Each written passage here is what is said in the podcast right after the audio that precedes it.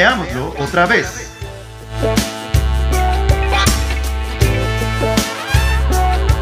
Nuestro episodio de hoy, Sex Education.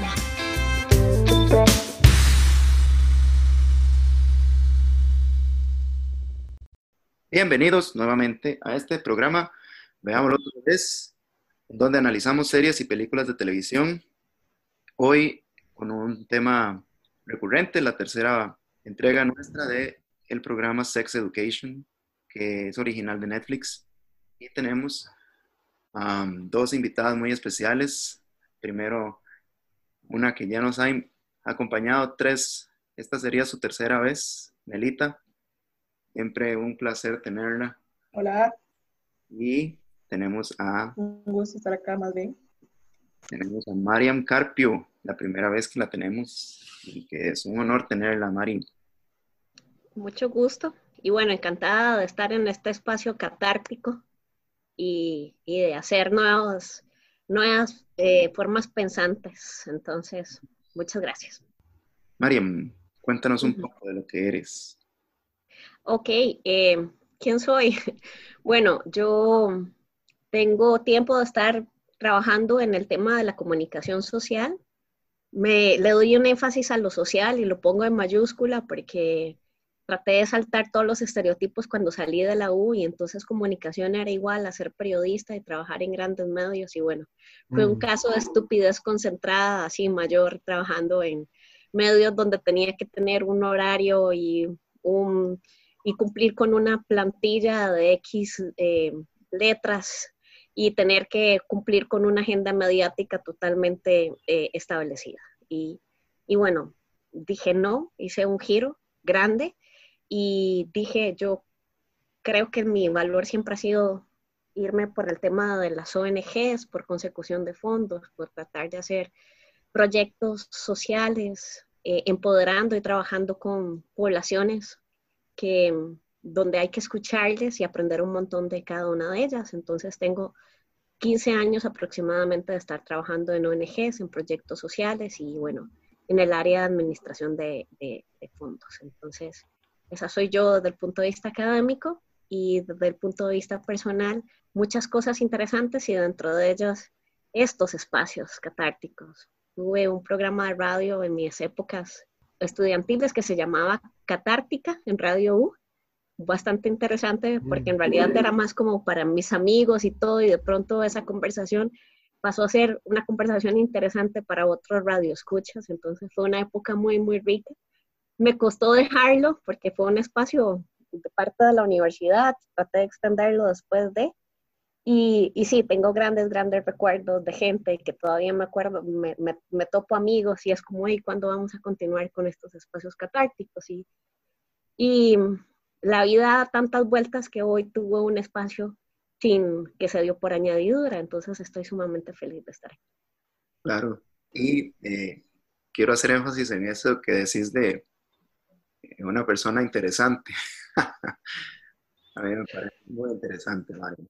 Hemos tenido mucha relación y a ella le agradezco mucho de muchas cosas que he crecido como persona estos últimos años.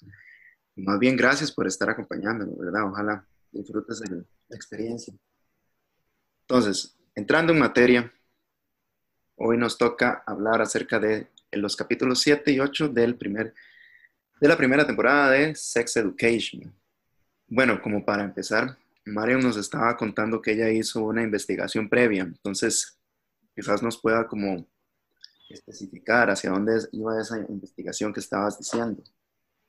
Claro, em, bueno, no, cuando ustedes me invitaron, yo les confieso que hice trampa y una trampa de esta fue buscar en, un, en, Google a ver qué, qué, qué decía la gente sobre sex education Em, especialmente tomando en cuenta el formato de Netflix, ¿verdad? Que, es un formato que es atemporal, asincrónico, eh, que, es un tema de, intereses, es un tema de selección, es decir, abre un mundo de oportunidades más allá de lo cual nosotros crecimos, donde había una plantilla establecida y, lo veías o no lo veías, ¿verdad? Y si no lo veías, si era un una, una serie popular, no, no formabas parte de esos espacios, incluso de socialización secundaria, para poder conversar qué había, si era el chico guapo, la muchacha popular, eh, etc.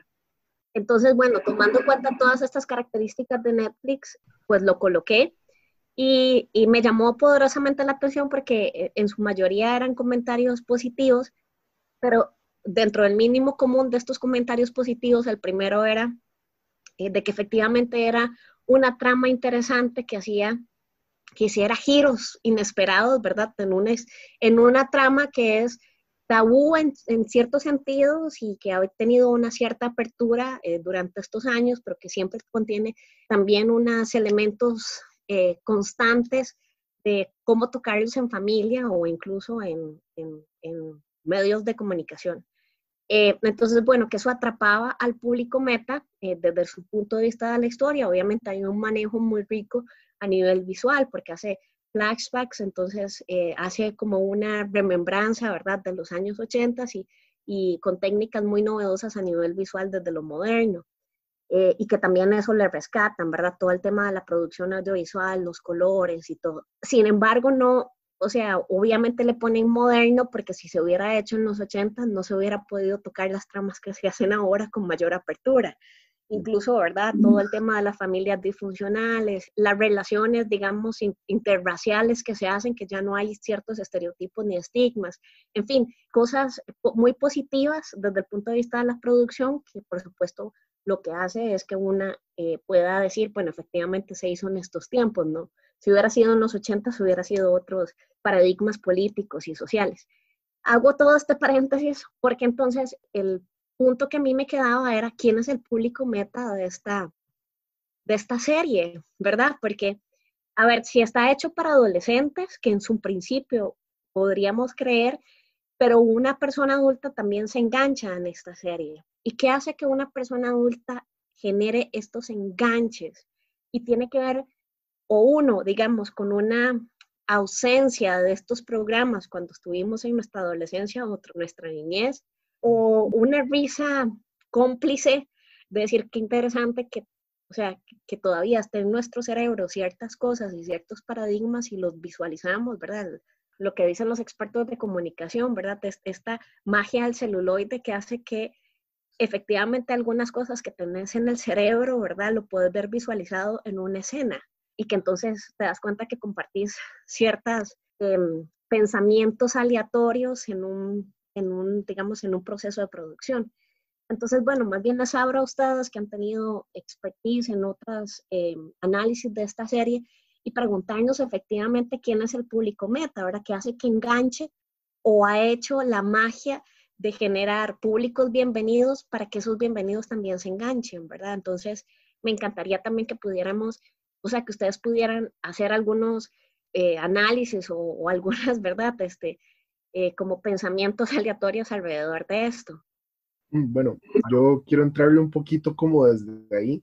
A mí algo que me ha llamado muchísimo la atención, justamente ahora que, que vos propones esto, Mariam, es que, no sé, a mí la serie me recuerda mucho como a estos programas de antes, estilo Salvado por la Campana, El Príncipe del Rap, y como, como así esos programas que entre comillas eran para adolescentes durante los 80s y los 90s, y como si le eliminamos un poco la parte del internet y los teléfonos a Sex Education casi que se siente muy parecido.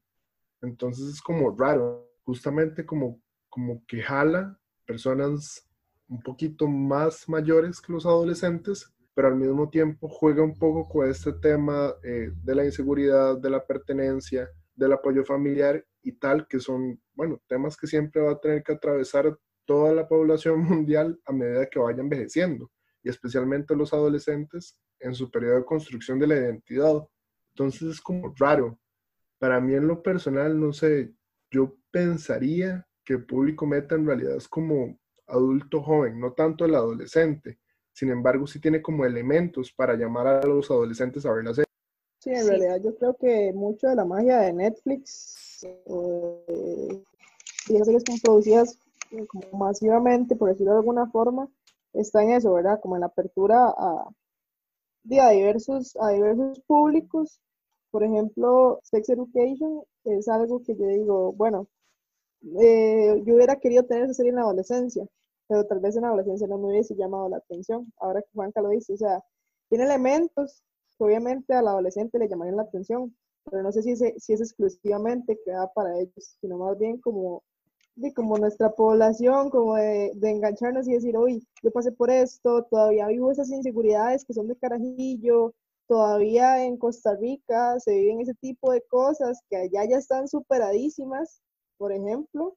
Entonces, eh, yo creo que va como más por ahí, como, sí, como a un adulto joven, adultos todavía yo creo que, que muchos se podrían enganchar, pero tal vez para, para educación sexual para adolescentes, creo que se le escapa un poquito de, de las manos, o por lo menos no en nuestro contexto, tal vez. Ahora otra cosa que no sé si ustedes lo, vieron. A ver, el, el, título de la serie, las series tienen que competir con un sinnúmero de, ¿verdad? de series, eh, y es decir, o sea, tienen que atrapar a la gente. El título es súper, ¿verdad? Súper pegajoso, que incluso hasta da sensaciones para que otras personas lleguen y lo exploren, y de pronto entonces en esa exploración, por, por ser tan explícito, o sea, no es que es que es una narrativa esperanzadora o un título ahí con una analogía, es sencillamente sex education, ¿verdad? Y que entonces incluso yo pensé que era como un tipo documental antes de no verlo, porque, ¿verdad? Era como tan obvio y que increíblemente, digamos, es más una parte afectiva sexual, ¿verdad? Es todo lo integralidad y como decía Juan Carlos, todo el tema de la aceptación del ser, de encajar en una sociedad, de, aprender a vivir con lo real, ¿verdad? Incluso en, la, en, la, en el episodio 7, eh, ya casi terminando, el mensaje de, de, Otis, cuando el chico este se iba a caer en el, en el salón, o sea, le da, no, le da un, un, mensaje esperanzador, ¿verdad? Súper ilusorio, muy hollywoodense, sino que le dice, o sea, prácticamente de imagen, o sea, sorbe, te gusta alguien, estás enganchado, pero no necesariamente en la vida te va a corresponder como cuento del Disney, ¿verdad? O sea, en algún momento vas a encontrar con buena suerte y en otro momento no. Y entonces al, al final dice, el amor es suerte, es un azar, ¿verdad? O sea, y, tiene que jugar con eso y todo, no solo usted, todos lo vivimos, ¿verdad?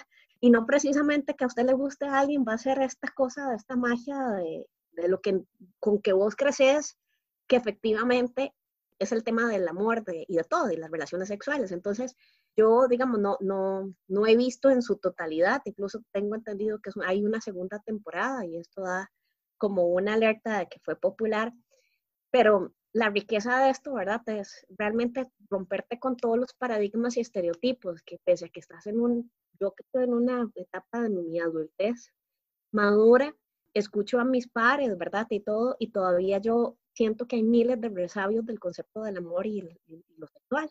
Y que entonces efectivamente por eso es que te engancha una serie así, que aunque uno cree que son los adolescentes que tienen que vivir y aprender de esto, o sea, vos como persona adulta aprendiste a pasar la adolescencia ahí, pulseándola ahí, sobreviviendo y arrastrando un montón de cosas. Entonces, por eso es que también te engancha, porque es como, ay, sí, o sea, alguien más lo vivió, ¿verdad? Y, y, seguimos teniendo ahí ciertos resabios de ciertos estereotipos de qué es el amor y qué es lo sexual. En fin, me quedo ahí como pensando, no, me imagino que ustedes ya han hablado de esto en los episodios anteriores, pero lo que rescato fue este discurso súper realista que le dio de par a par. Y lo segundo es el tema de los pares, ¿verdad? O sea, la fortaleza, las relaciones con, parental y con personas adultas es muy importante, pero siempre la relación para a par es esencial, en, digamos, en todas las etapas de tu vida. Entonces ahí también se refleja, como una persona le está hablando a otra desde sus sentimientos y realidad y le dice, mae, créame, así es, le duele, pero así es. Bueno, justamente esta parte como de la ubicación en realidad que le hace Otis a Liam, a mí me llamó muchísimo la atención porque eh, me recuerda un poco a la parte de trabajo clínico que yo hago. Yo trabajo con una población totalmente aparte, no es población adolescente, es población adulta mayor. Entonces, bueno, ya es un cambio generacional fuertísimo. Y algo muy importante que tendemos a invisibilizar es la evolución y el envejecimiento de toda la parte de la afectividad y la sexualidad. Hay muchas personas que creen que el adulto mayor se vuelve asexual. Y bueno, eso es un mito tremendamente dañino porque realmente lo que ha demostrado la investigación, tanto a nivel de psicología como pues a nivel de las otras ciencias médicas, es que los adultos mayores más bien tienden a hacer un cambio cognitivo y se ubican más en la parte de la afectividad. ¿Y qué pasa cuando a medida que vamos envejeciendo nos vamos construyendo como personas no tan afectivas? Llegamos a tener muchísimas carencias y esto se demuestra muchísimo. Yo lo veo con mis pacientes, que me tiende a pasar mucho como, como que tengo estos casos que llegan y me dicen, ay, mira, es que, di, no sé, como me gusta fulana de tal, que es una compañera del, del grupo aquí en el hogar.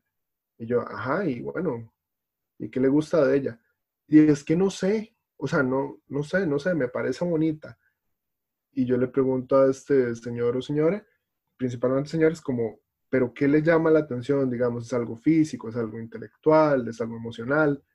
Y digamos, esta construcción de la afectividad es tan carente que no pueden discriminar realmente qué elementos les gustan de estas personas pares. Entonces, es súper interesante la apuesta que hace la serie, cómo ubicar en realidad entre los mismos pares, ¿verdad? Y cómo justamente no es como decía Mariam, ponerle esta imagen mitificada de que todo va a estar bien y vas a encontrar el amor.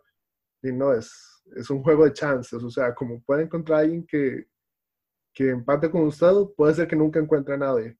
Pero bien, ya lo decía Otis, hay 7 billones de personas en el mundo. Bueno, actualmente con el tema del COVID hay un poquito menos, pero eh, se, se, juega esta idea de que es, es un juego de chances, de verdad. Uno no, no sabe qué le va a tocar y hay que ser realista, hay que estar preparado para afrontar estas realidades que son duras, pero no dejan de ser algo de lo que estaremos expuestos de por vida.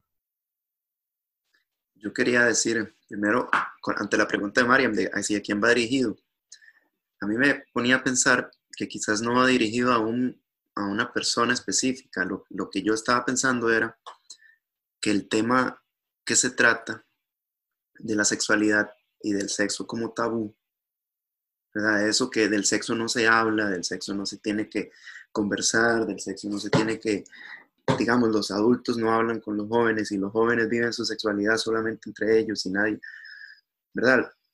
Es una apuesta muy interesante la que hace Netflix, porque a mí me parece que es un trabajo también hecho que, que uno no siente, por ejemplo, que raya en la pornografía o en lo vulgar o así, ¿verdad? Sino que tratan el tema de la sexualidad de una manera natural, de una manera educacional. Yo creo que sí es una forma de empezar a conversar acerca de la sexualidad y que es una herramienta que nos ayuda a nosotros como para conversar en estos temas.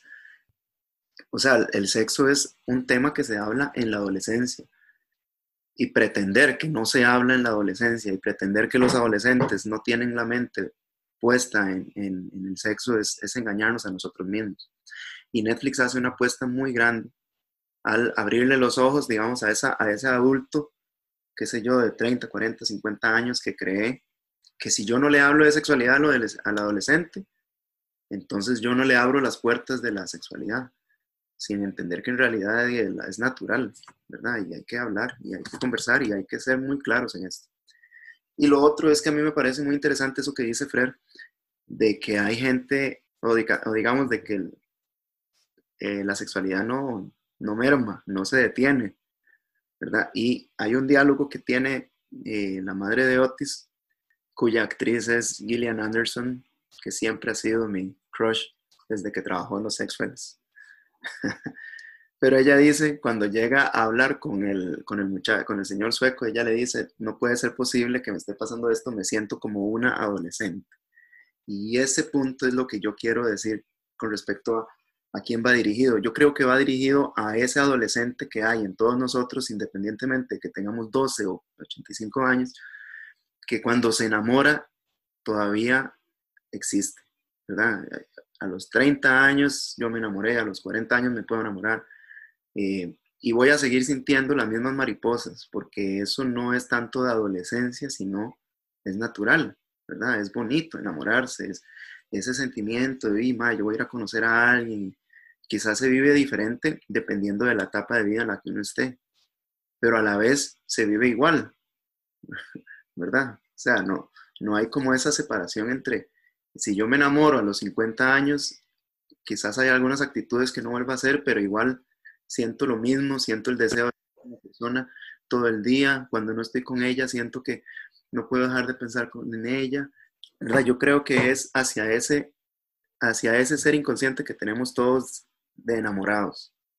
Y que, la, eh, y que lo enamorado y que las relaciones están súper relacionadas o íntimamente relacionadas con la sexualidad, que precisamente es algo que a mí me pareció interesantísimo en esta ocasión y en las otras ocasiones que hemos grabado, que nosotros hablamos muy poco de sexualidad per se. O sea, no hablamos de penetración, no hablamos de masturbación o así, hablamos de temas sociales, porque la sexualidad está ligada totalmente a lo social, ¿verdad? a lo vincular, a, lo relacional. Bueno, yo, yo tengo, en, realidad efectivamente la sexualidad es, un, es, es, algo integral desde lo social, ¿verdad? Lo biológico, incluye un montón de ámbitos vitales. No necesariamente está encajada en, en el acto coital como tal dentro de los dos otros aspectos, no sé si ustedes se acuerdan de un diálogo que me, me pareció interesantísimo, que la, creo que se llama Hola, la chica con que inicialmente Otis fue al, al baile. Y bueno, entonces ella le pregunta a él, a ver, en algún momento se ve, se ve como, como el, el tema de la amiga de él trata de minimizar delante de, de Ola el hecho de que Otis no, había no ha tenido relaciones sexuales y que eso lo hace diferente. Pero por supuesto, actuó por celos, ¿verdad? Obviamente la otra chica no lo entendió así. Pero después en el diálogo, cuando están en la clase de arte, en el aula de arte, ella le pregunta por qué él no le invitó, o él, no ha tenido una relación con la otra chica, que se me escapó el nombre. Y entonces él hace una comparación entre animales, no sé si, si lo vieron, y entonces como, es que ella está en otro nivel, ella es una leona, es fuerte, entonces inmediatamente la chica le dice, ¿y yo qué soy? O sea, si la otra es una leona, yo, yo qué soy? Bueno, vos sos una cabra o un gatito, podría ser, ¿verdad? Y por supuesto, entonces la chica que es empoderada eh, le dice, yo no soy así, digamos, yo en, el diálogo trató de decirle, yo también estoy en el mismo nivel, yo no sé qué hace una diferencia entre una leona y yo no quiero ser una cabra, ¿verdad? Em, entonces me, me, llama poderosamente la atención porque en la mente de cada uno uno posiciona la otra edad, ¿verdad? Según los estereotipos, según los sentimientos, ¿verdad? En una clasificación. Aquí trató de, de clasificarlo por animales, por fuerte, por empoderada, ¿verdad? La otra chica. Pero, eh, y sí, es muy subjetivo, digamos, que, que una fuera una cabra y que otra fuera una leona. Eh, y, dar visa y todo, pero igual también nos sucede, ¿verdad? ¿Qué hace? ¿Qué hace que nosotros posicionemos a una otra persona, ¿verdad? En un, en un animal poderoso, claro, porque está, está interviniendo todo esto que vos decís, todos estos elementos químicos, ¿verdad? La serotonina, las endorfinas, no sé, todas estas cosas hormonales riquísimos que uno lo visualiza a una persona, incluso hasta la puede idealizar, ¿verdad? que no necesariamente es así para todos, pero que en ese sentimiento de amor, de enamoramiento, uno posiciona a, esta otra persona con las mejores características y que, después puede ser totalmente doloroso, pero que está, está permitido, o sea, uno se puede permitir colocar a esa persona que te gusta en una posición alta y rico, que es muy parte del adolescente, pero no solo del adolescente, de todos los grupos etarios. Entonces, cuando Juan Carlos decía, es que a mí me gusta esta persona, le decía uno de los señores, ¿verdad? De tercera edad, seguramente esta persona estaba posicionada como una leona, porque le gustaba y tenía unas características que tal vez no podía expresar, pero que su cuerpo sentía que era así. Y, y eso no hay que perderlo, ¿verdad? Esa, esa riqueza de sentir algo por alguien y de colocar y exacerbar esas cuestiones positivas, que es parte de, de hacerlo sentir el sasasú, ¿verdad? Esta cosa en las mariposas que hace ponerle colores a la vida y que es parte, digamos, de no perder eso que, se vive desde la adolescencia o incluso desde la preadolescencia a la niñez. Digamos, yo creo que, que lo más chiva de, de la serie es como esa sutileza de meternos cada cosa como tiene que ser, digamos, o sea, ha tocado como cada área de la sexualidad sin que nosotros sintamos, como dijo Dani, que es porno, ni que sintamos que es una serie super cursi, ni que sintamos que es una serie para adolescentes, ni que sintamos que es una serie exclusiva para adultos, ni un documental.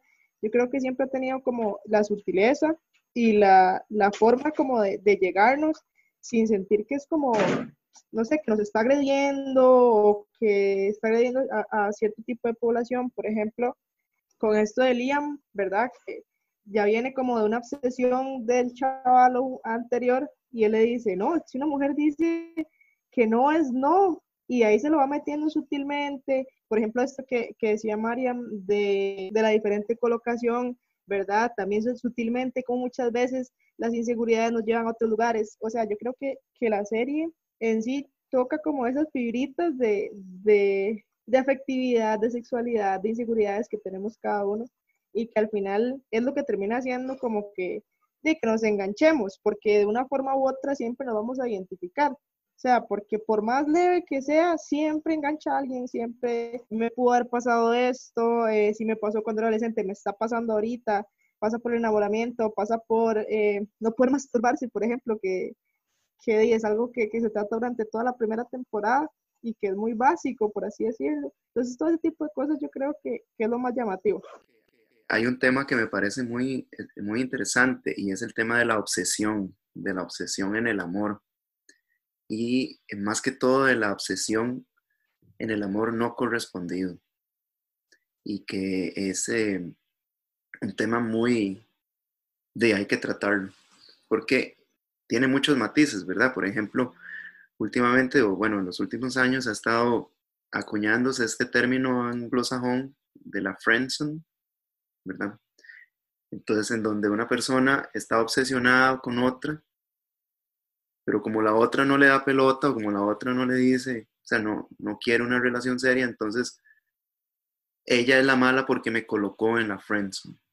O digamos, esta obsesión, eh, por ejemplo, sobre un ídolo, sobre una persona que se coloca en esa posición de leona, y, es una obsesión enferma, en realidad, una obsesión egoísta, porque la obsesión no es que yo quiero amar a la otra persona, sino que yo quiero poseer a la otra persona para que sirvan mis, mis necesidades egoístas de, de, de apego, de emociones, ¿verdad? Entonces que yo, que por ejemplo yo soy, no soy un león para estar con una leona, pero si yo logro estar con una leona, entonces eso eleva mi estatus, eso hace que yo sea más, más carga y todo, digamos.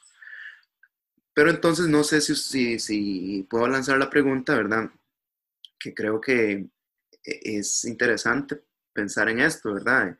Acerca del término del friendzone, de esa persona que está obsesionada con alguien y, ese alguien no le da pelota, ya sea que ese alguien lo conozca o no lo conozca, ¿verdad? Y en, y en la friendzone hay diferentes matices, pero podemos como hablar de esto, que es eh, precisamente lo que pasa en el capítulo 7, ¿verdad? Una persona está tan obsesionada que esa persona, e, esa, ese ser amado que no me da pelota, si no me da pelota, entonces me suicido. ¿Verdad? Si no me da pelota, la vida no vale la pena. O si no me da pelota, ella es una tonta o, y ella es una, no sé cómo se dice, ¿verdad? O sea, no tiene, no tiene idea de lo bueno que soy yo y de lo carga que soy yo. Y entonces, ¿por qué no me está dando pelota? ¿Por qué me está tratando así? Etcétera, etcétera. Bueno, lanzo la pregunta. Ok, em, yo así casi que de seguidilla le voy respondiendo un, poquito como tratando de integrar algunos elementos que ya dijeron, bueno, Mariam, Nela y vos, Daniel. A mí algo que me, me llama mucho la atención es verlo desde un punto de vista de, de funcionamiento neuropsicológico. Digamos, cómo pues este circuito neuronal, a donde tenemos toda la parte de la percepción recibimos pues por los ojos, por el olfato, por el oído a la persona. Bueno, y entre más también el, el gusto y, y, el tacto. Y digamos, no solo recibimos esta imagen de la persona, sino también nuestra percepción social de la persona, que es justamente esta escalada donde la ubicamos, eh, si es una leona, si es una cabra, si es un gatito casero, entre otras.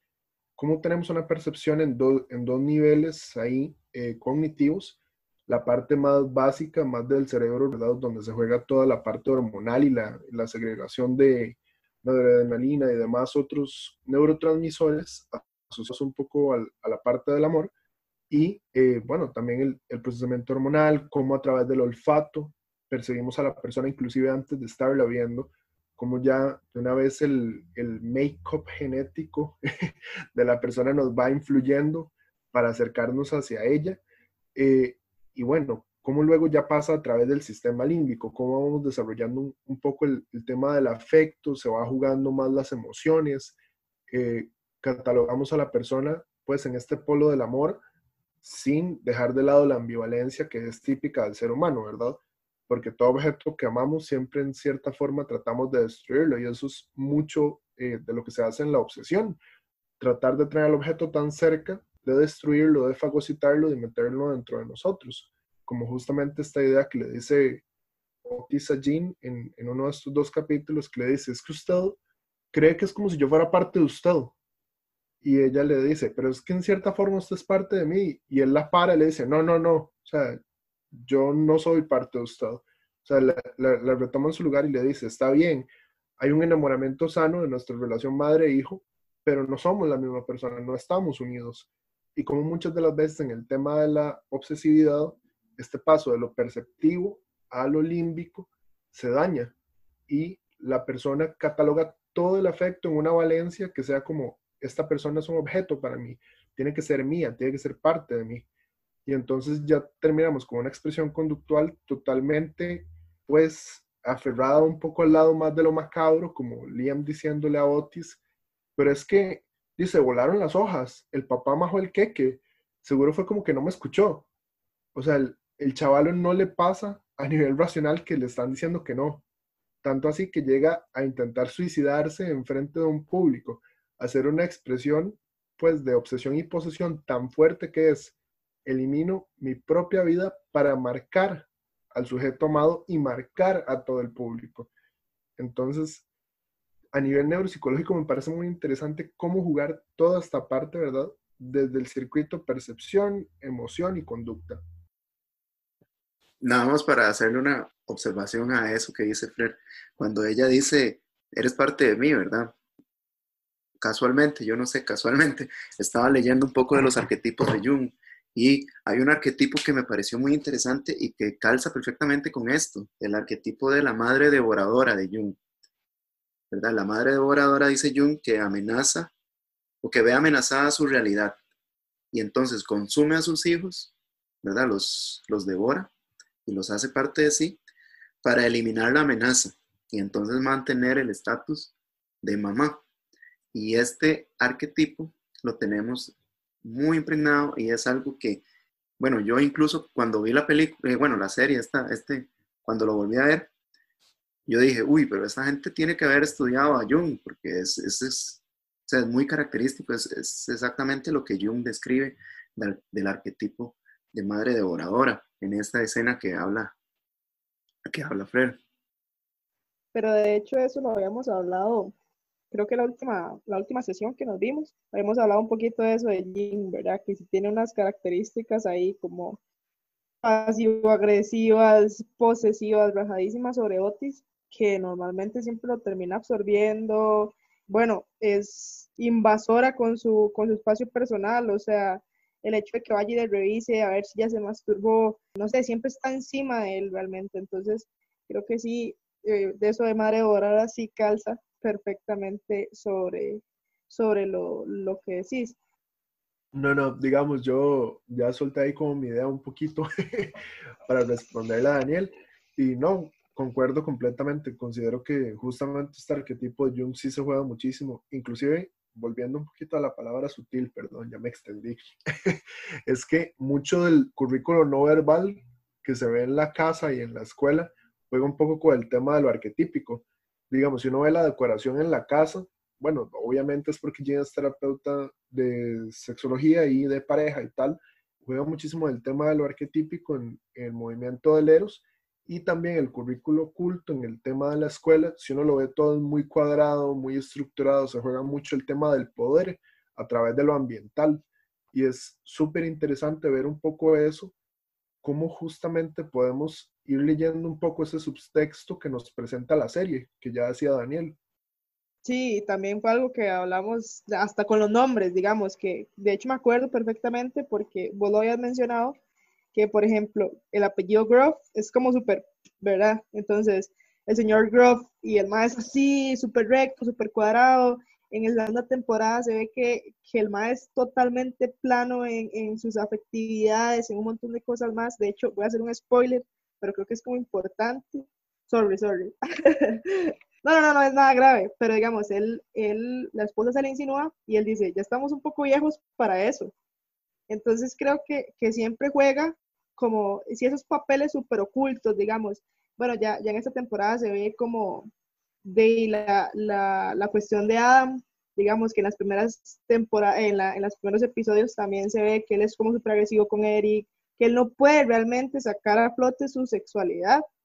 Entonces, digamos, todas esas cuestiones y ocultas siempre nos terminan revelando un montón de cosas. En, en la serie es súper pesado eh, ir viendo esas cosas. Ya en la segunda temporada también se revelan muchas de estas que podemos ir viendo, digamos, eso de lo cuadrado, de la posesividad de Jean, de cómo se siente Otis, de disminuido frente a ella.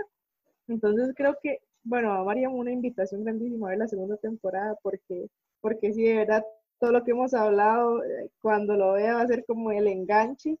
Y bueno, respondiendo un poquito a la pregunta de Dani, vamos a ver, yo no me voy a ir como a lo neuropsicológico, creo que voy a ir algo como mucho más social, eh, y es como esta cuestión eh, del patriarcado y el machismo. Yo creo que, que, muchas veces se ha confundido esta situación. Es como lo ve, por ejemplo, en redes sociales, en ese tipo de cosas, que, que va siempre como más del lado del soldado caído, del chavalo que le dio flores a la, a la huila, hizo todo por ella y ella le dijo que no. ¿En qué momento, digamos, hubo esa traslocación de intenciones, verdad? que fue que ella te dio todas las señales y, al final te dijo que no. Yo creo que va como, por esa idea de que, socialmente el hombre ha tomado, o, por, durante muchas décadas, el hombre ha tomado lo, que quiere, que la mujer se ha visto como un objeto. Díaz, mi amiga, ya quiero algo más. Listo, paso al siguiente paso y ella, fijo, me va a decir que sí. Dijo que no, me mandó al friendzone. No necesariamente es porque ella tiene decisión propia y realmente solo quería ser mi amiga, porque porque las mujeres, yo realmente he escuchado muy pocas veces que mis amigas digan, uy, es que tal me frencionó, no, yo creo que siempre hemos tenido, o, o, la mayoría de veces tiene claro la intención de tu amigo, o digamos, o tenés claras las intenciones de él, ¿verdad? Entonces, yo creo que, que pasa más por ahí, por esa cuestión de, de sentirse poseedor de la amiga y que al final no, o sea, como en la serie se ve que, que le dice, pero es que tal y tal cosa, no, es que te dijo que no, es que si no te responde, es que es un no, es que si, si no quieres ir con vos, es un no, no es una casualidad, no es que, no es que se lo inventó, y muchas veces creo que se maquilla como para decir de que no, que fue una casualidad, etcétera, y que al final lo frenzoneó. Yo creo que, que, que, en, las amistades o ese tipo de cosas siempre hay señales para saber que no. Y, y, creo que muchas veces se malinterpretan por, sobre todo por los hombres. O no quiero pasar por una generalización porque sería una falta de respeto, pero creo que, que la mayoría de veces, o por lo menos desde mi experiencia, ha pasado así. O sea, mis amigos, por lo menos el 80% dicen, uy, me frenzonearon, un soldado que mandé flores y no me dijo nada. Dije, amigo, sorry.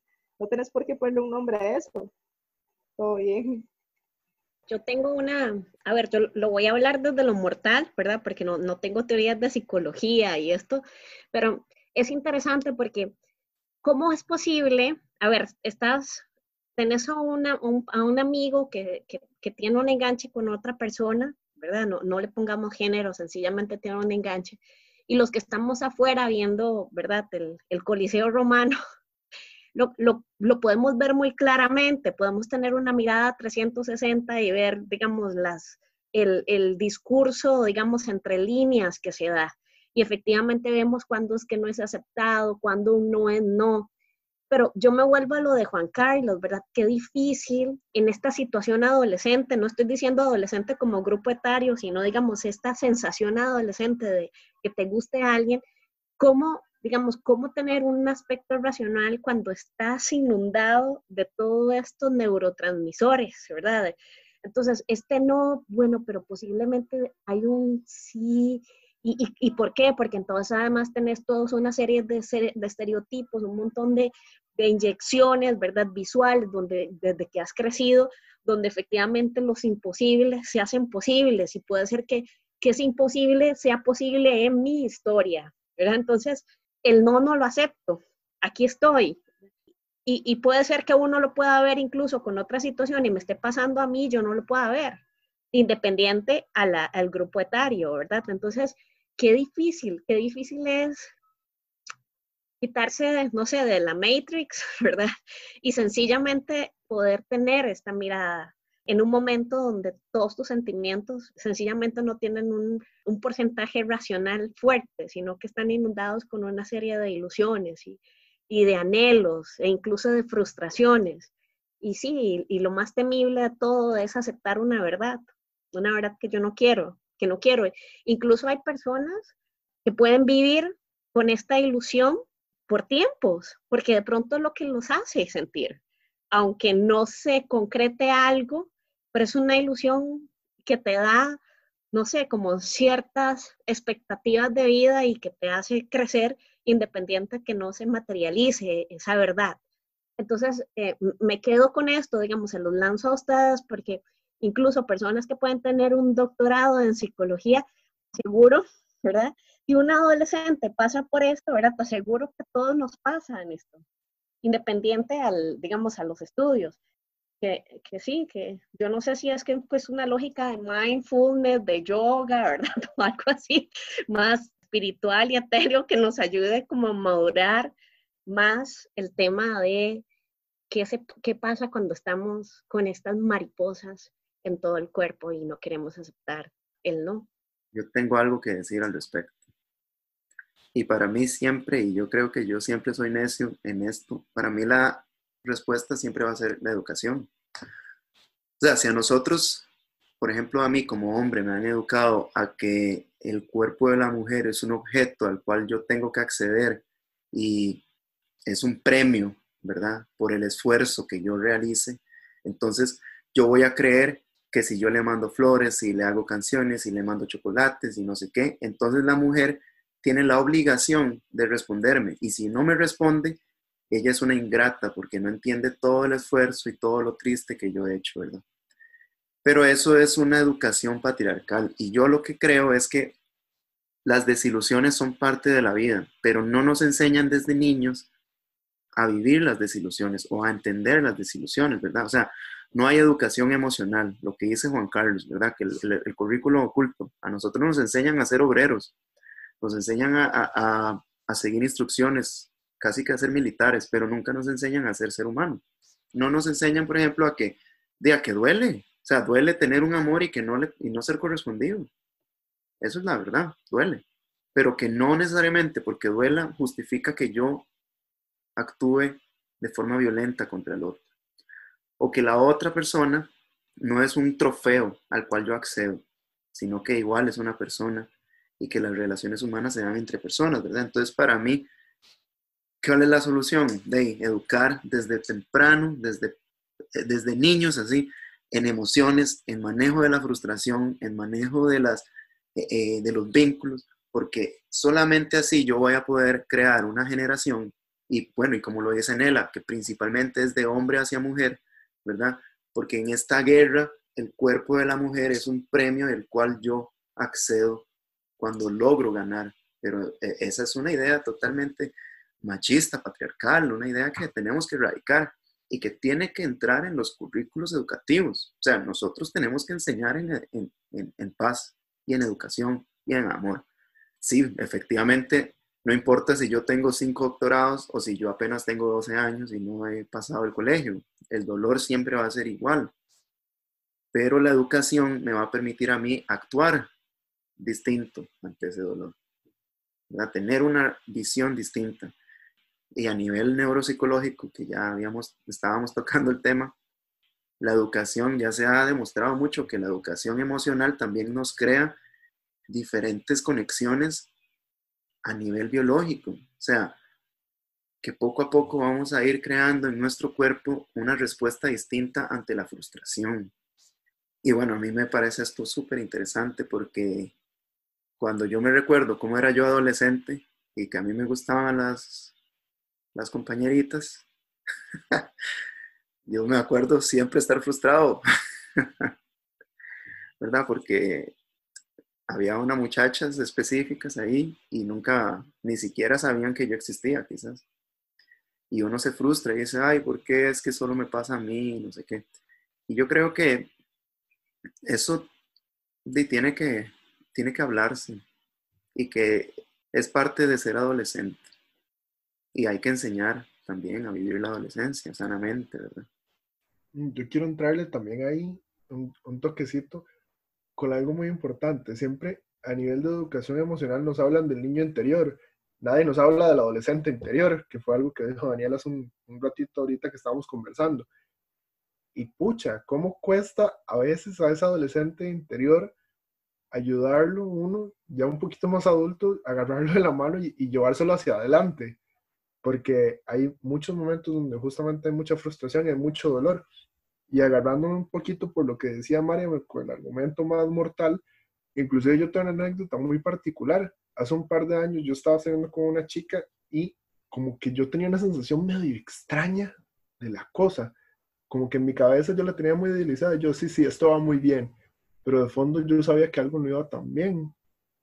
Y ya pasa un tiempo y nos dejamos de ver. Y me dicen mis amigos, ma, ¿usted no se dio cuenta el, el montón de banderas rojas que tenía como esa relación que ustedes estaban sosteniendo. Y yo como banderas rojas. Madre, la distancia geográfica era un montón. Este, cada uno tenía planes de vida totalmente aparte y se, tenían objetivos de que no estaban alineados.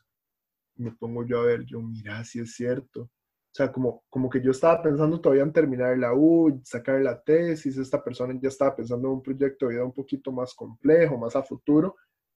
Y yo todavía estaba casi que me disculparán el tiquismo, estaba cagado pensando en, en contar la, la, plata para las copias y la plata para tomarme las birras el fin de semana. O sea, nada, nada que ver como compensar en comprar una casa, comprar un lote, algo por el estilo. Entonces, es eso como, bueno, a ese adolescente interior también hay que irle enseñando un poquito esta parte de aprender a leer sus relaciones y no solo en, un plano pues amoroso, también inclusive con los amigos y tal, porque es mucho de la parte del afecto, cómo lo vamos construyendo, porque también aquella categorización que estábamos hablando ahora se aplica para los amigos, o sea, entre, tenemos un grupo de amigos, por ejemplo, y, y todos nos amamos y todo, pero siempre, siempre en alguna parte vamos a crear así como una lista, como amigo número uno, amigo número dos y tal. O sea, cómo educarnos, como decía Daniel, también para ir rompiendo ese esquema y este, ver tanto las cosas positivas y negativas que tiene la gente y cómo vamos construyendo el afecto alrededor de eso. Bueno, pero este tema nos da para mucho. Yo quisiera tratar, bueno, me, me queda muy claro, de hecho, que no era una idea mía, ¿verdad? Porque muchas veces, y quizás quiero poner esto cuando uno observa desde afuera, como dice Mariam, uno observa, ¿verdad?, las relaciones de dos personas y uno dice, pero por Dios santo, ¿cómo es que no se da cuenta ni uno ni el otro? ¿Cómo es que uno no se da cuenta que le están diciendo que no? Pero yo creo que el otro o la otra, no sé si tendrá alguna responsabilidad, pero muchas veces ese no, no sé si muchas veces, pero digamos, hay ocasiones en donde ese no no es explícito en donde por no dañarlo, porque pobrecito, porque es que no es tan malo, pero es que yo no le quiero hacer mal al corazón, ¿verdad? No le digo no, porque también decir no está mal visto. O sea, somos una sociedad del sí, y más el tico, ¿verdad? El tico no puede decir, puedes llegar, uno no le puede decir que no, uno le dice, sí, ahí voy a ver cómo hago, o, madre, ¿por dónde viene? No, no, ya voy de camino, y no, no. Es muy poco confrontativo el costarricense y yo no sé si será una cultura latinoamericana, pero al menos en el costarricense sí. Bueno, yo creo que el latinoamericano es muy directo y más bien somos los costarricenses los que somos como ahí medio, medio flojos. Entonces la, la responsabilidad también de tratar a la otra persona directamente, decirle, vea, yo sé que usted está interesado en mí o interesada en mí, pero yo no le puedo corresponder. Y suena durísimo. o sea, si a uno está enamorado y llega y le dicen eso, uy, pucha, hasta que se mueve uno. Pero yo creo que es lo más sano, porque también, otra vez, vuelvo a la, o sea, es parte de la educación. O sea, tenemos que educar tanto a la frustración como también a, a responder ante la obsesión de los demás y decirle, vea, es, eh, lo lamento, aquí las cosas no son así y tratar a la otra persona también como un ser humano en ese sentido, ¿verdad? Aunque claramente la relación de poder, ¿verdad?, que existe entre el género masculino y el género femenino hace que este llamado friendzone eh, tenga una direccionalidad del hombre hacia la mujer y que el hombre piense como el objeto y lo que hemos dicho, pero eh, yo creo que todos como personas también tenemos esa responsabilidad de que si alguien está ahí eh, y nosotros lo vemos y no le decimos que no, de decir, hablar, ser explícitos, ¿verdad? Que es difícil, puede dañar, pero bueno, eh, creo que puede dañar más el hecho de no decir nada. Ahora, en, esta apuesta a la transparencia o a la verdad, hay, que, eh, hay verdades de verdades, pero hay formas de decirlas. En el tanto de cómo decirlo de una forma constructiva, ¿verdad? También que se las trae. Y no decirlas a medias verdades, que puede también dejar como como una cola de interpretación que le deje a la otra persona pensar otras cosas más allá y, que uno entonces se vuelva ahí como esta rumiación constante de que, ¿qué dije yo? ¿Qué fue? ¿Cuál fue mi culpa? ¿Por qué? o sea, estos puentes, ¿verdad? O sea, como estos espacios que no se dicen en una verdad total que hace que incluso entonces eh, sigas ahí dándole vuelta y arrastrando incluso en otras relaciones en eso, porque igual, de pronto yo creo que te digo toda la verdad y entonces vos escuchaste lo que quisiste escuchar, ¿verdad? Una realidad parcial.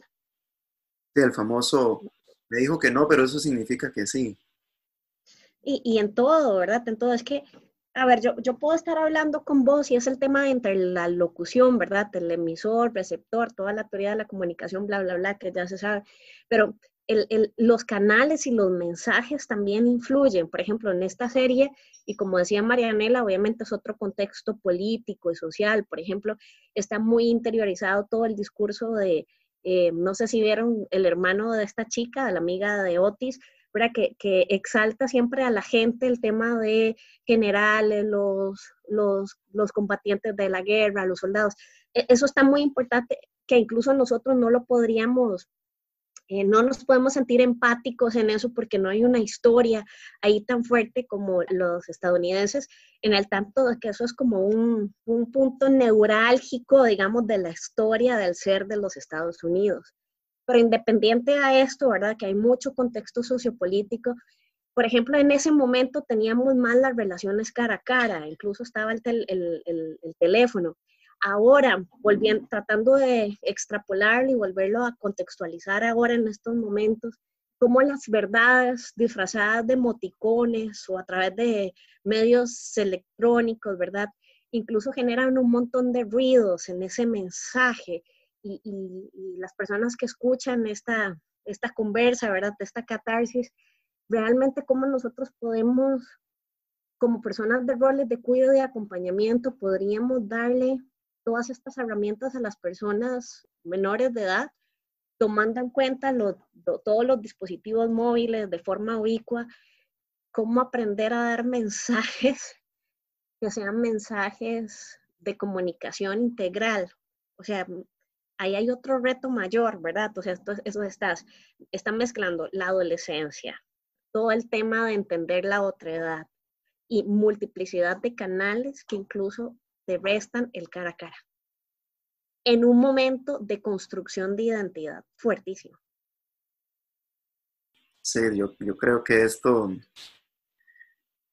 uy, nos pone un reto muy grande, ¿sí? De, yo creo que marca una forma de relacionarse diferente y eso afecta a la sexualidad también. Nos, bueno, ese reto es interesante para nosotros los, los que trabajamos en educación no formal precisamente porque es una herramienta que tenemos que utilizar. Ahora en estos tiempos, ¿verdad? Eh, más bien se ha, se ha transformado en un aliado el hecho de tener el celular para poder comunicarse con la gente y estar cerca. Pero una vez, una vez que estemos otra vez cerca de las personas y que nos podamos abrazar, ¿cómo hacer para que no se convierta en el sustituto? Comento, porque yo tengo una hermana adolescente, bueno, ya está en una adolescencia tardía, a inicios de sus 20, pero eh, el hecho, digamos, de que te dejen en visto y no responda la otra persona, ¿verdad? Genera unos niveles de ansiedad tan grandes, fuertísimos, especialmente cuando le gusta a alguien, o si te pone una carita y esa carita, ¿verdad? ¿Qué significa esta carita? Entonces, ¿cómo la lees? Yo, yo, yo, yo me pongo a conversar con mi hermana y, y, realmente es todo un lenguaje de interpretación, ¿verdad? Así todo un, una nueva norma de comunicarse que incluso nosotros no, lo vimos en la adolescencia. Y sí, ahí está, ¿verdad? Entonces, los silencios profundos, el no contestar, el contestar tardío, el contestar solo algunos de los mensajes que dan. Entonces, también hay que tener un ritmo, ¿verdad? Ahí fuerte, ¿verdad? De no decir miles de mensajes, sino tratar de decir un mensaje para que te puedan contestar, digamos, esas preguntas, porque si de pronto hay una batería de preguntas para enviar, especialmente en estas ansiedades, ¿verdad? Preguntas, eh, hay un derecho a no responder algunas, dejarlas en vista y solo dar otras, ¿verdad? Eh, y perdiste ese chance porque era el chance de estar chateando eh, o de a través de una foto, cómo visualizar y que si te dan un like y un comentario, ¿qué significa ese comentario para la relación en el estatus actual en que estás? O sea, es tal vez una quinta temporada Sex Education en la actualidad, ¿verdad? De todo el tema de la, de la, de la interacción electrónica y sus nuevas interpretaciones. Bueno, yo trabajo con, con grupos de jóvenes, digamos, de, de chicos adolescentes, y es muy interesante escucharlo realmente, pero digamos, yo realmente a veces me siento así bien adolescente en esas cosas, o sea, los mensajes son la, peor ambigüedad del mundo. Entonces, muchas veces yo prefiero audios, por ejemplo, eh, cosas así, ya mucho más a la antigua, una llamada, etcétera, para, para cortar con esa ambigüedad. Y hace poquito tuvimos un taller con los chicos, a principio antes de que pasara toda esta cuestión del COVID, acerca de esto, justamente, como de las redes sociales y de, de, cómo querían presentarse ellos como ante sus pares, ¿verdad? Porque esa es otra cuestión importante. El tema surge porque, bueno, yo les doy eh, facilitaciones de eh, sesiones de fútbol, facilitaciones de fútbol y, y, al final de mes siempre se les hace un taller. Eh, la cuestión fue que los chicos tenían un partido y me dice uno, profe, déjeme en banca hoy. Y le digo yo, ¿cómo? ¿Por qué? Si sos un buen jugador, te tengo en lista, etcétera, y me dice, no, yo quiero estar en banca, es que me van a ir a ver. Y le digo yo, sí, todavía con más eh, ganas debería sentar a jugar. Y me dice, no, es que yo le dije que yo era el goleador y las fotos que tengo son practicando en mi casa haciendo series y, haciendo chilenas. Y le dije que cada dos partidos yo soy una chilena. Profe, y usted sabe que eso no es cierto.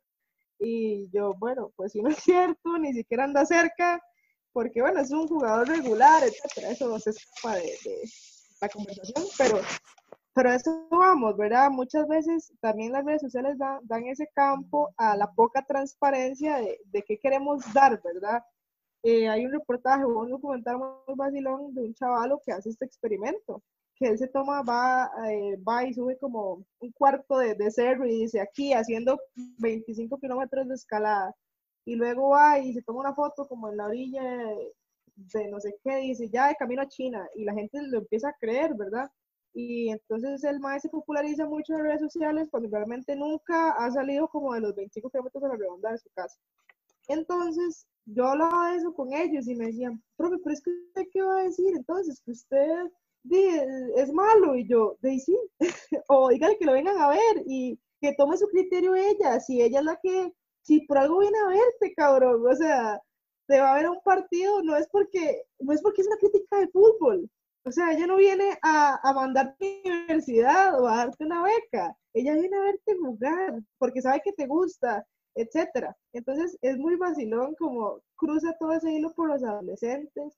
Y bueno, ya la chiquilla llegó, él jugó, jugó súper bien y al final me dijo, profe, muchas gracias, la verdad. Luego les preguntamos si se habían hecho novios, resultó que no, que, que como al mes la carajilla dejó de, de escribirle, que también fue como que se le gosteó, ¿verdad? Como se dice popularmente, la chavala no le contestó más porque se habían conocido como por redes sociales también y no le contestó más, se desapareció.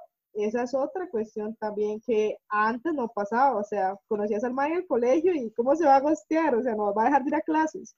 Entonces, sí, creo que sí estamos en una instancia como de, de, de la sociedad, de la tecnología, que nos hace como cuestionarnos y estar, eh, estar como como en esta parte de la afectividad de realmente tener mucha seguridad en cuanto a relaciones y en uno mismo, porque realmente ese tipo de cosas pues te ponen a dudar, claro, ¿por qué me dejan visto? ¿Por qué, eh, ¿por qué no me contesta rápido? ¿Verdad? Tras de todo, eh, las llamadas relaciones tóxicas, ¿por qué no me contesta rápido? ¿Con quién estará? ¿Por qué está en línea y no me ha contestado? ¿Verdad? Entonces, yo creo que, que es complicado, o sea, las redes sociales son una cuestión de doble filo, etcétera. Pero bueno, no, me extiendo más.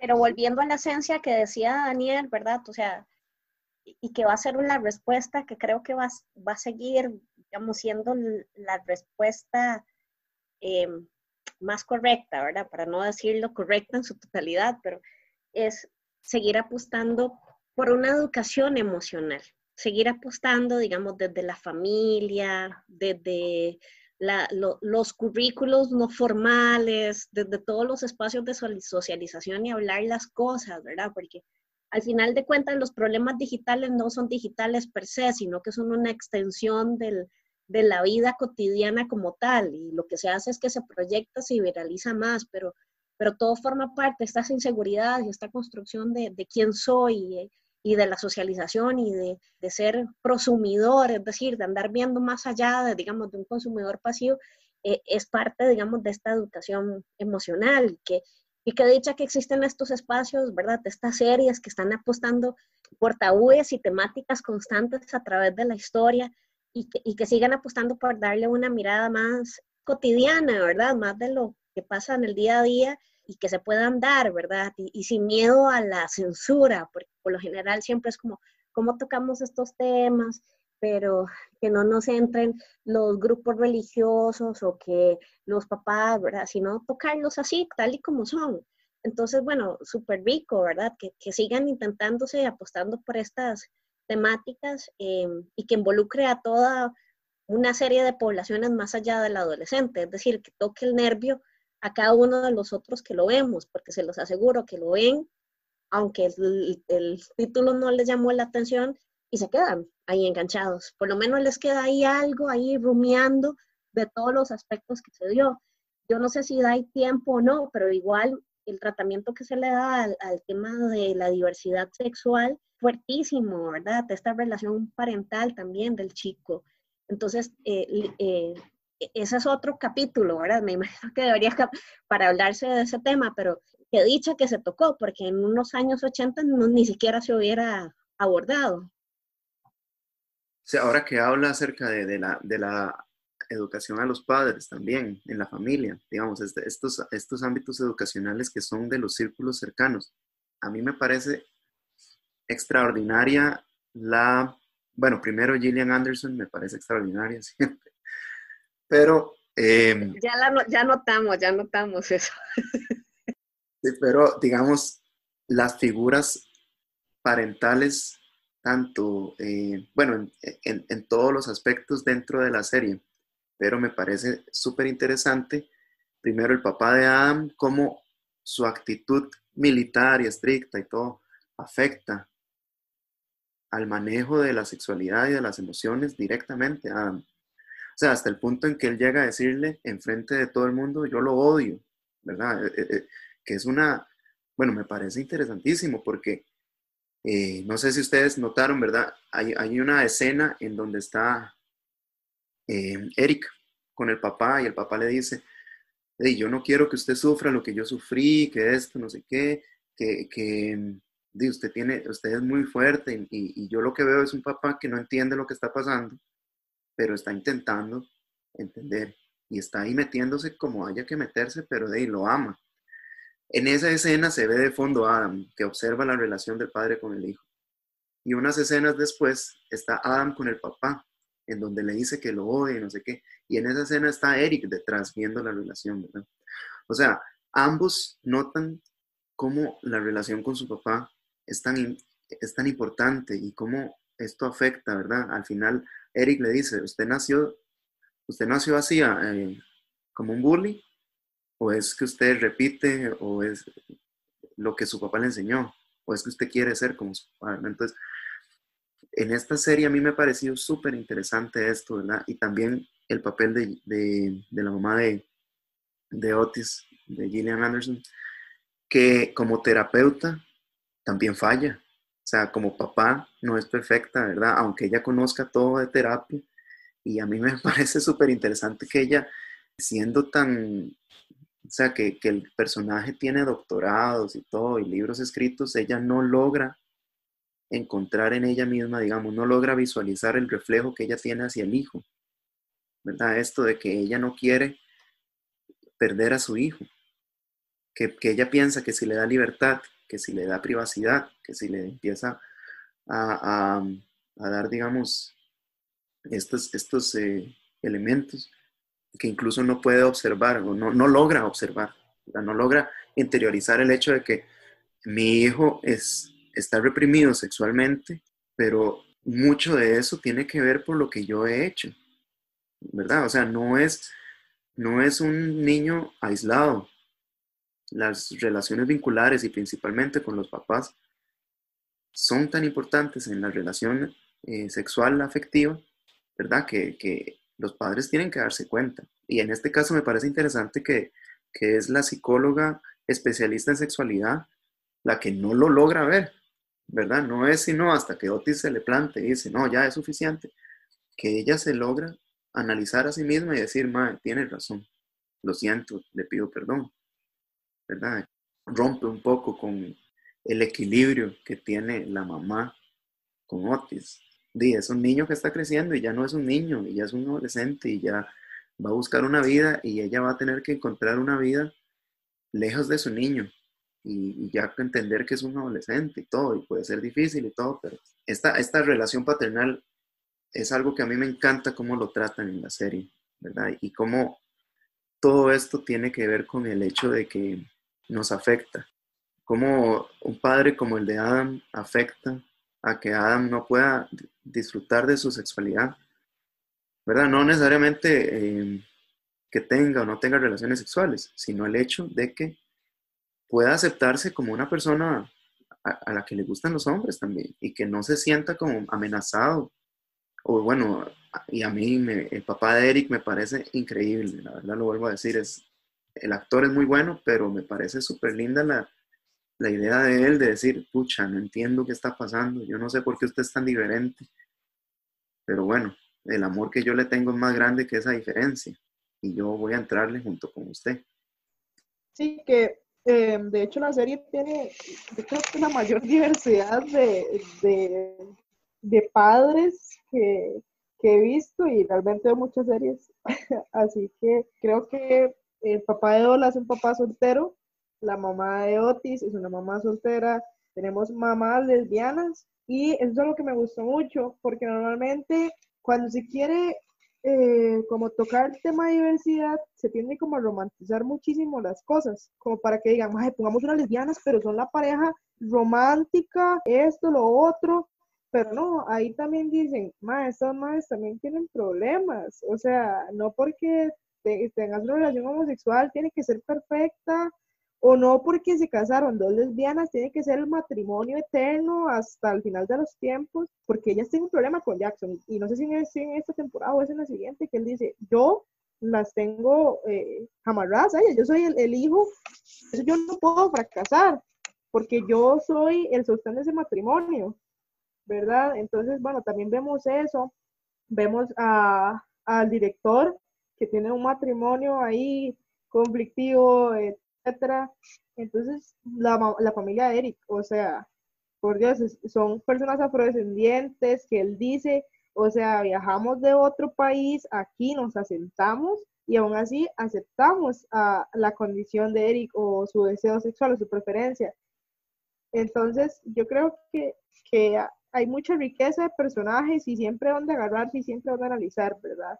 Porque, bueno, hola, eh, la actitud que tiene ella, eh, uno siempre puede seguir una línea de, de, la actitud del personaje hijo por su personaje padre. O la actitud de, de, Jacob va a determinar la actitud de Ola, como es Jean con Otis, lo termina determinando cómo la familia de, Eric pues lo empodera y cómo son, digamos, cuando ellos están comiendo, lo bulliciosos que son.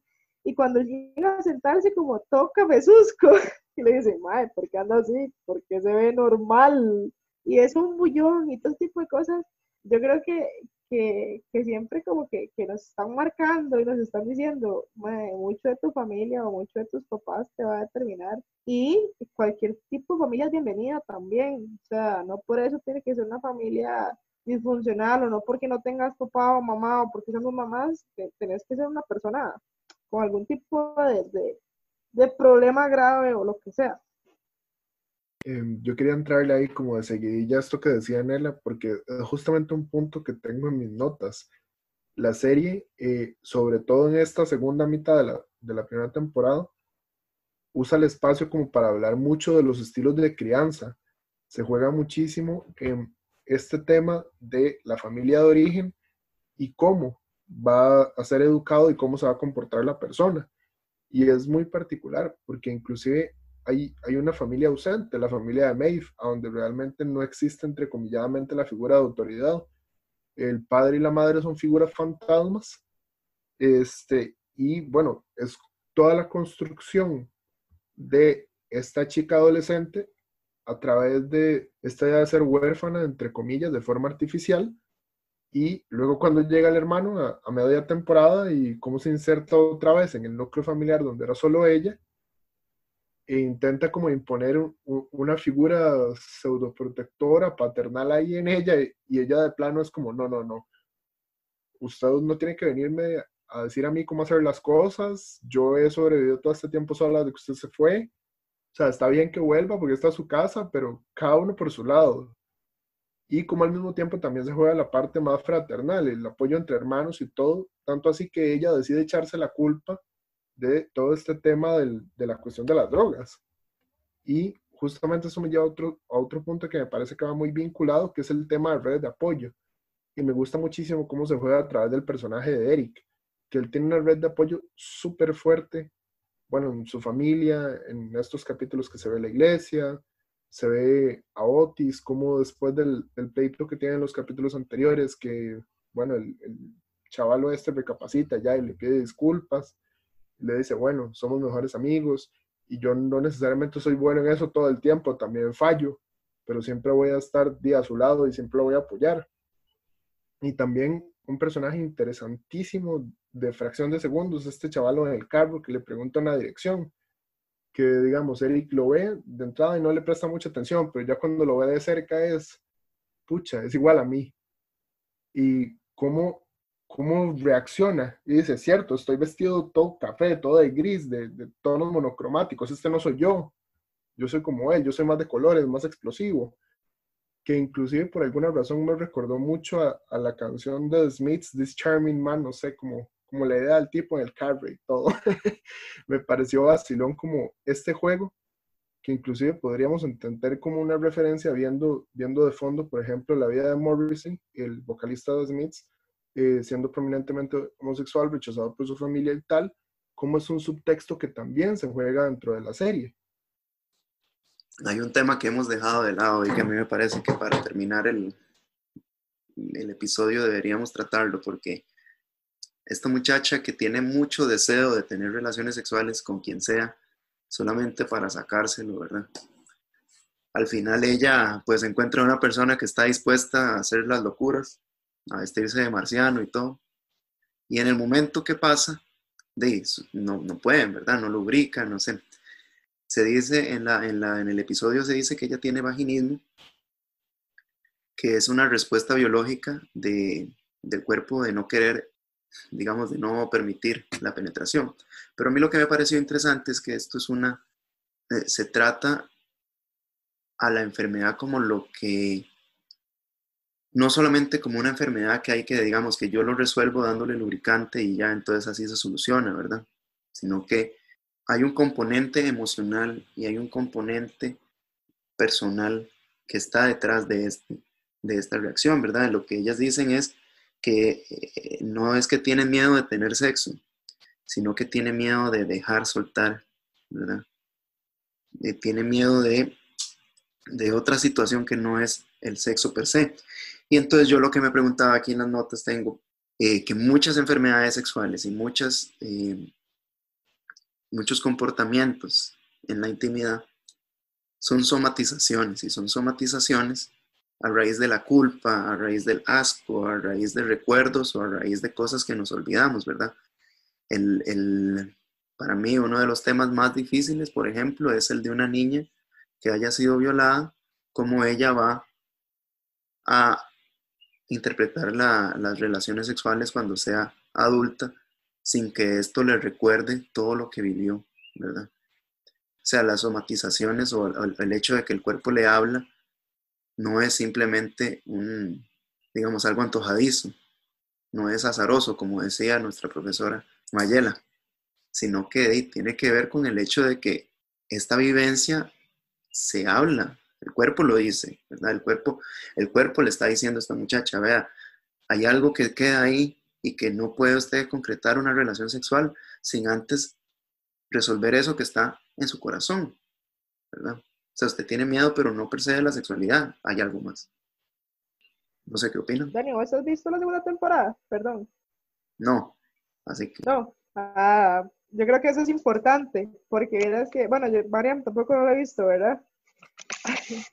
ok, porque eh, va mucho respuesta a eso que decís, y para mí es o sea, creo que, que, la primera deja como muchas interrogantes, como que nos deja cuestionándonos, por ejemplo, esto de la somatización. Entonces, sin entrar como mucho detalle, obviamente, para no hacer ningún spoiler, creo que, que, lo, que la segunda temporada da respuesta a, a esas cosas, como respondiéndonos que la, que la sexualidad puede ser fluida, que no necesariamente tenemos que entrar en ciertos patrones, etcétera.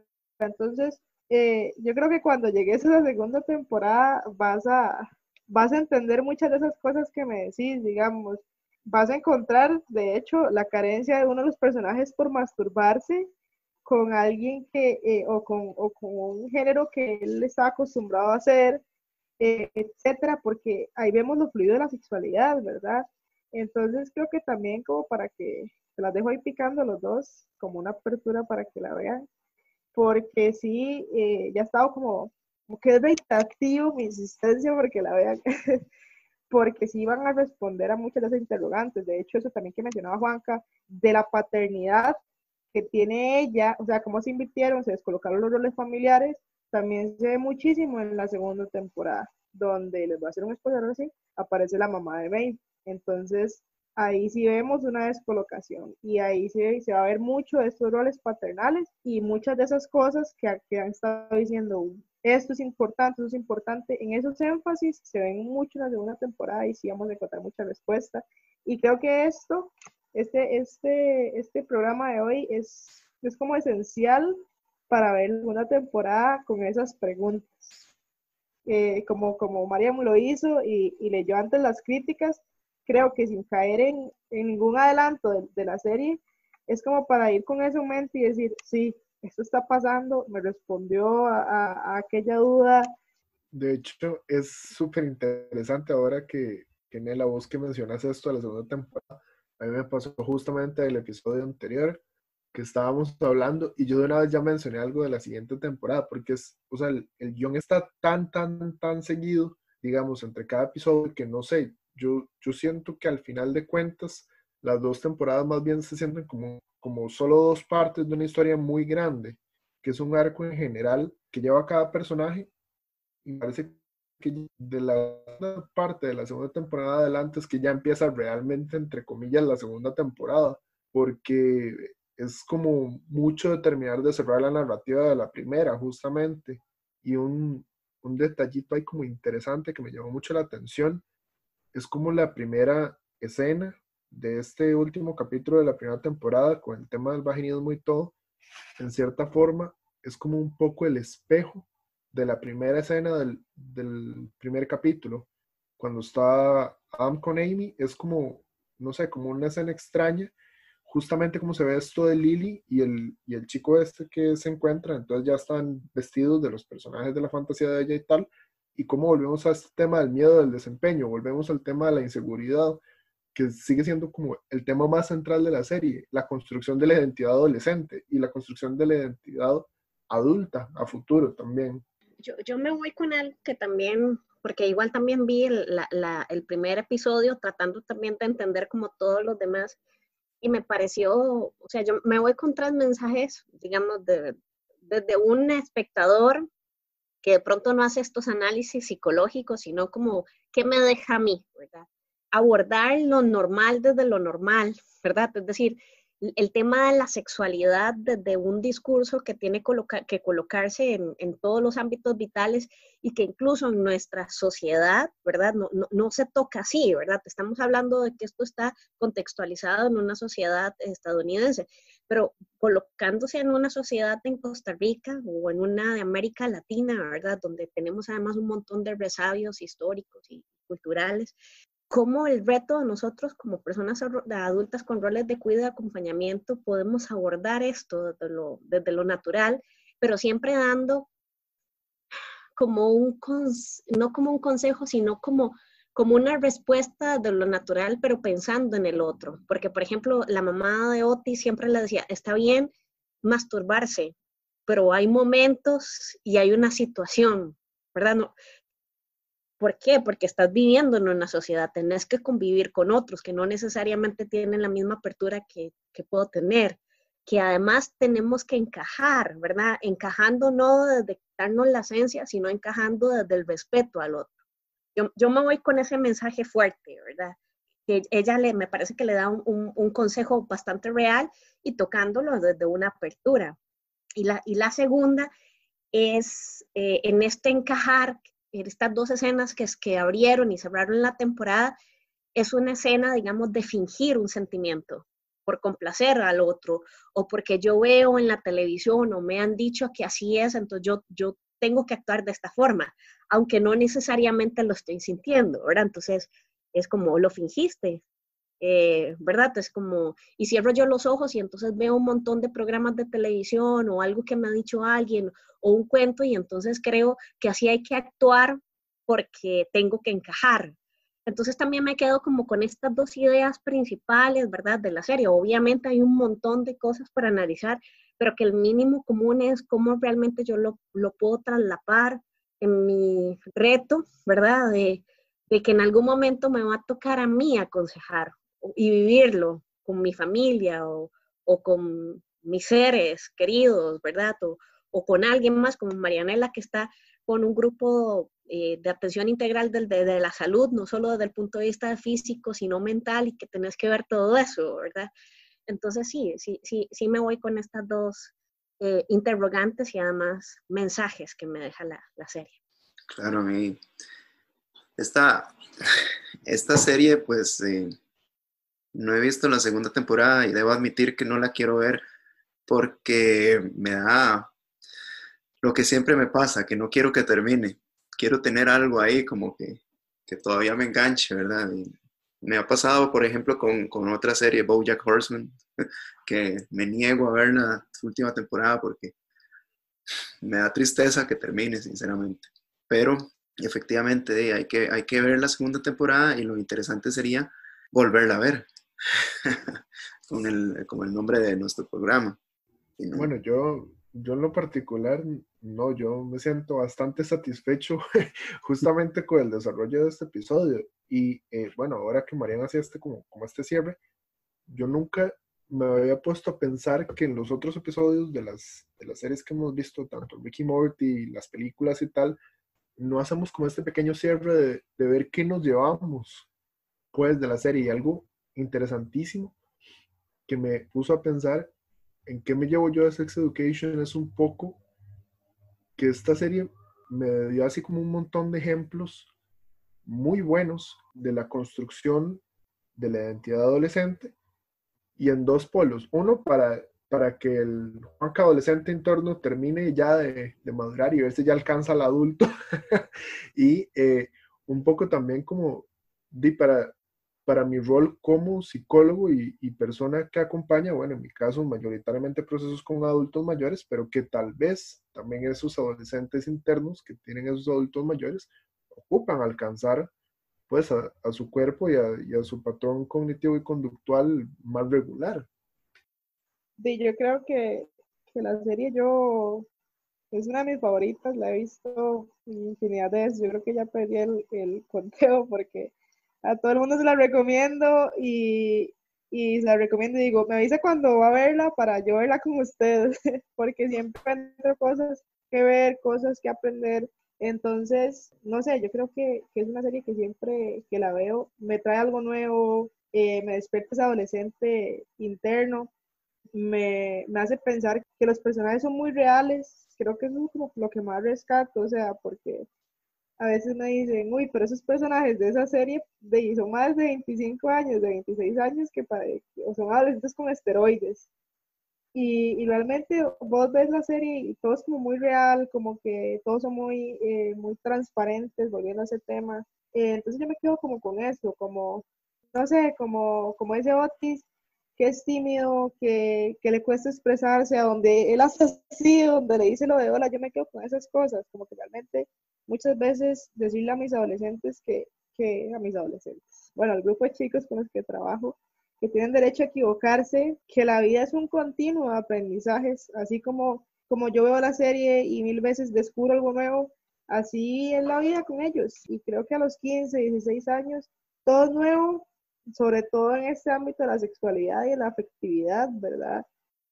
Que es como un tema muy pesado de llevar hasta uno para esta edad, o sea, entonces intento como, como a, que se lleguen eso, a que si se rompieron con la novia que tenían dos meses y están llorando y no van a enterar por eso, a decirles que, aprendieron, que, que, descubran cosas nuevas de ellos mismos después de esa relación, que, que se descubran ellos.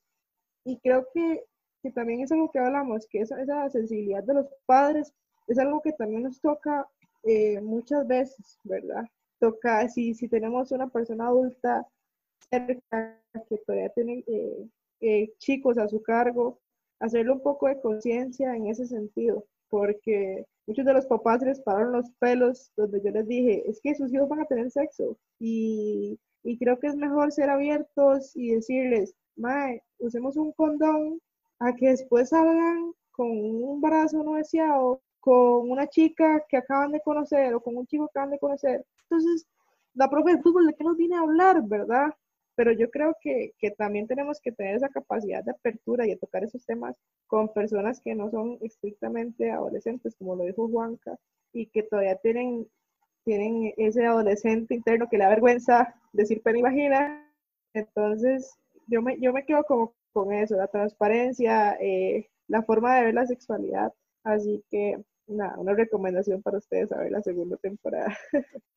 Yo, yo primeramente quiero agradecer a, Nela y a Marian porque sacar el tiempo para ayudarnos y para este momento tan enriquecedor. A mí siempre me ha parecido que las personas que nos ayudan, más que, más que con su conocimiento, nos dan el tiempo que, que creen en este proyecto y todo. Entonces, muchas gracias. Yo más bien lo que me quedo es con ver la segunda temporada de ahí. Eso me tocará.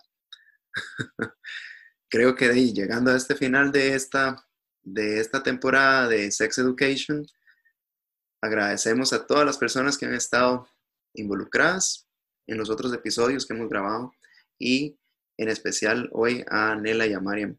Muchísimas gracias, un gran abrazo de lejos porque ahorita no nos podemos abrazar, pero esperemos que pronto podamos volver a compartir así cara a cara y que podamos disfrutar otra vez de la compañía y bueno, a Fer también, un abrazo.